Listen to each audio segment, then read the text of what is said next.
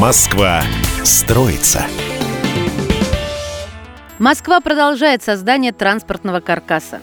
В единую сеть связываются разные действующие маршруты – рельсовые, наземные, пригородные и другие. Это позволит решить накопившиеся в предыдущие десятилетия транспортные проблемы мегаполиса – Приоритетной на сегодня программой остается удвоение метро. Она уже выполнена на 65%. С 2011 года в столице построено более 116 километров линий и 56 станций метро. А к 2024 году подземка вырастет еще на 89 километров и 38 станций. Главный проект строительства метро – это большая кольцевая линия БКЛ. Порядка трех миллионов человек из 34 районов Москвы получат метро в шаговом доступе с приходом станции БКЛ.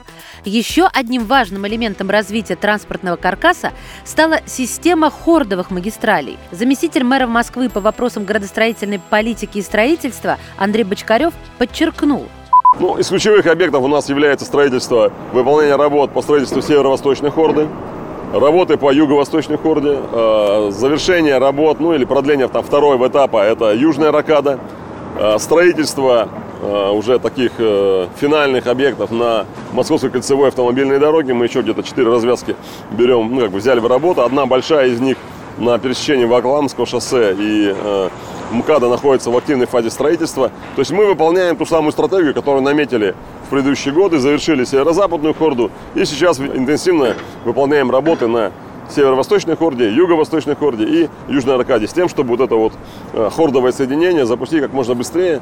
Общая длина северо-западной, северо-восточной, юго-восточной хордовых магистралей и южной ракады почти 350 километров. На каждой из них появятся выходы на МКАД – между хордами откроются съезды-выезды транспорта в местах пересечения. Хордовые маршруты остаются одним из ключевых проектов в сфере дорожного строительства на ближайшие три года. Сегодня уже проложено 190 километров дорог, 98 транспортных сооружений и 54 внеуличных пешеходных перехода. По данным специалистов, хордовая система готова на 72%. По мнению экспертов, движение по хордовым магистралям на 20% более эффективно, чем по замкнутому кольцу. Хорды, с одной стороны, становятся вылетными магистралями и обеспечивают выезд машин за МКАД, минуя центр города. С другой стороны, они перераспределяют транспортные потоки между магистралями, которые они пересекают.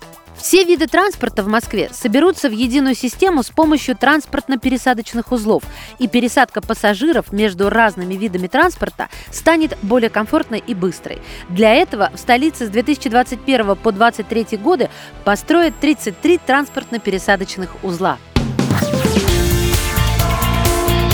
Москва строится.